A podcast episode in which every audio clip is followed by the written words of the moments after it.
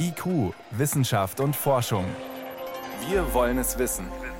Ein Podcast von Bayern 2. Wir haben schon ziemlich Glück gehabt mit unserem Platz im Universum. Unser Abstand von der Sonne ist gerade richtig, also nicht so weit weg wie der Mars, da suchen Forscher ja seit Jahrzehnten vergeblich nach Leben, aber eben auch nicht zu nah dran, so wie die Venus, unser Nachbarplanet Richtung Sonne. Die ist zwar auch ein Gesteinsplanet wie die Erde, ist auch ungefähr so groß, aber trotzdem, die Venus gilt als absolute Höllenlandschaft. Giftig, viel zu heiß zum Überleben, erdrückende Atmosphäre, kein Platz, an dem man unbedingt jetzt sein Lager aufschlagen will. Und trotzdem, Forscher berichten, dass es in einer bestimmten Region der Atmosphäre der Venus vielleicht doch Leben geben könnte. Leben auf der Venus. Das wäre in der Tat eine Sensation und deshalb habe ich nachgefragt, kurz vor der Sendung bei Susanne Hüttemeister, Professorin für Astronomie an der Ruhr-Universität Bochum. Und ich wollte natürlich als erstes mal wissen, sind die Wolken der Venus jetzt wirklich bewohnt? Das ist wirklich eine gute Frage und ich hätte bis gestern dann doch gesagt, das ist eine Außenseitermeinung. Bisher war doch immer die Auffassung, na ja, das ist eine ganz theoretische Möglichkeit, aber insgesamt glauben wir das eher nicht. Mit dem Ergebnis, das jetzt neu veröffentlicht wird, ist es immer noch nicht sicher. Die Autoren schreiben ja auch in ihrer Arbeit ganz realistisch, dieses ist nicht der Beweis, dass es auf der Venus Leben gibt. Mhm. Es ist ein sehr interessantes Ergebnis, das wir jetzt weiter diskutieren müssen. Was ist denn das für eine Region, die man sich da ganz genau angeschaut hat? Naja, man hat sich zunächst mal die Venus an sich, die Venus selber angeschaut. Und woher das Signal, das man jetzt gesehen hat, tatsächlich kommt, das ist dann nochmal eine ganz andere Frage. Aber man geht davon aus, es kommt aus den Wolken und zwar aus den Wolken in einer Wolkenschicht, die, naja, die Venusatmosphäre ist ziemlich dick, vielleicht so 50 Kilometer hoch ist. Da hat man einen Stoff gefunden, pH3. Was ist das?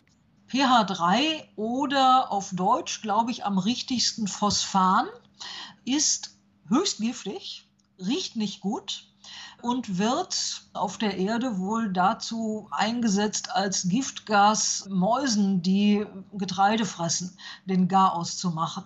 Also ist ein richtig gefährliches Gift ist aber in der Diskussion als ein möglicherweise extrem interessanter sogenannter Biomarker. Das heißt, der ist giftig, stinkt, könnte aber von Bakterien kommen, von irgendeiner Art von Lebewesen. Ganz genau, könnte von Bakterien, von irgendeiner Art von Lebewesen kommen, weil man schon in den früheren Jahren versucht hat, sich zu überlegen, wie man diesen Stoff anders erzeugen kann unter den Bedingungen eines Planeten mit einer festen Oberfläche als durch Bakterien. Und da ist den Kollegen, die das machen, bei vielen möglichen Reaktionen, die sie sich angeguckt haben, einfach nichts eingefallen. Das könnte ein interessanter Biomarker, also ein interessanter Stoff, der die Existenz von Leben anzeigt, sein.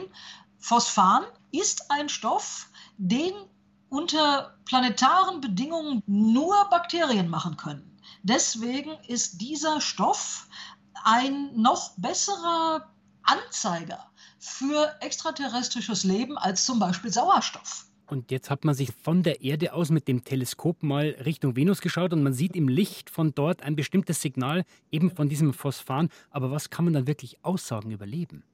Tja, also man kann zunächst aussagen, dass man diese Phosphan-Entdeckung gemacht hat sagt erstmal nur, wir haben Phosphan in den Venuswolken entdeckt. Mhm. Aber ich finde die Entdeckung richtig überzeugend. Das heißt, wir gehen mal davon aus, dieses Phosphan gibt es.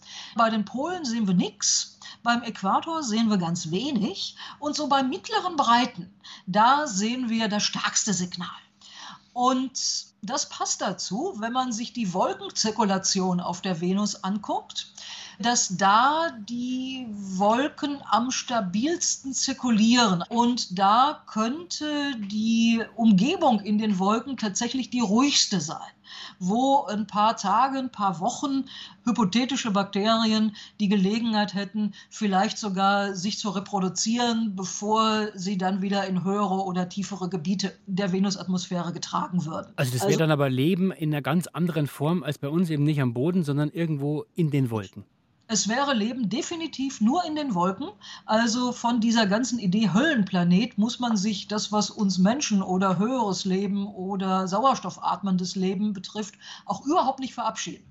Das ist alles nach wie vor richtig. Die Venus ist jetzt nicht auf einmal lebensfreundlich geworden und lasst uns zur Venus auswandern sondern es wäre eine Art von Mikroorganismen, die mit einer höchst sauren Umgebung, denn die Wolken bestehen halt zu einem guten Teil aus Schwefelsäure, zurechtkäme. Also Sauerstoff können die gar nicht brauchen. Das ist jetzt nicht der robuste Beweis für Leben auf der Venus, sondern es ist zunächst mal ein chemischer Prozess, den wir nicht erklären können den wir so auch überhaupt nicht erwart erwartet hätten auf der Venus und wo der einzige Weg, den wir kennen, ein Weg über Mikroorganismen ist. Also im Wesentlichen ist es ein Indiz. Jetzt fliegen ja, ja Raumsonden auch in entferntere Gegenden unseres Sonnensystems. Die Venus ist ja relativ nah. Können wir da hinfliegen ja. und diese Atmosphärenschichten untersuchen?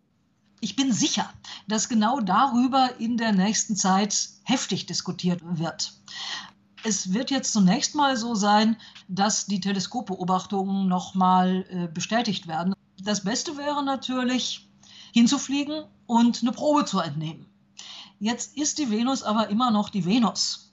Das heißt, da eine Mission zu machen, die in diese Wolkenschichten vorstößt und von dem Aerosol, das da irgendwie ist, eine Probe entnimmt und das analysiert das ist sicherlich Zukunftsmusik, aber ich bin auch sicher, dass die Leute, die das immer schon wollten, jetzt heftig Oberwasser haben und dass so eine Mission diskutiert, stark diskutiert werden wird, äh, in den nächsten Jahren dann ja schon, insbesondere wenn sich diese Phosphanentdeckung bestätigt, weil äh, die Venus damit jetzt plötzlich, was die Astrobiologie angeht, äh, unglaublich spannend geworden ist. Das haben bis gestern nur Außenseiter geglaubt. Das heißt, ich habe jetzt gelernt, die Suche nach Leben im All ist Detektivarbeit mit Indizien. Wann, Frau Hüttemeister, sagen Sie, die Wolken der Venus sind wirklich bewohnt?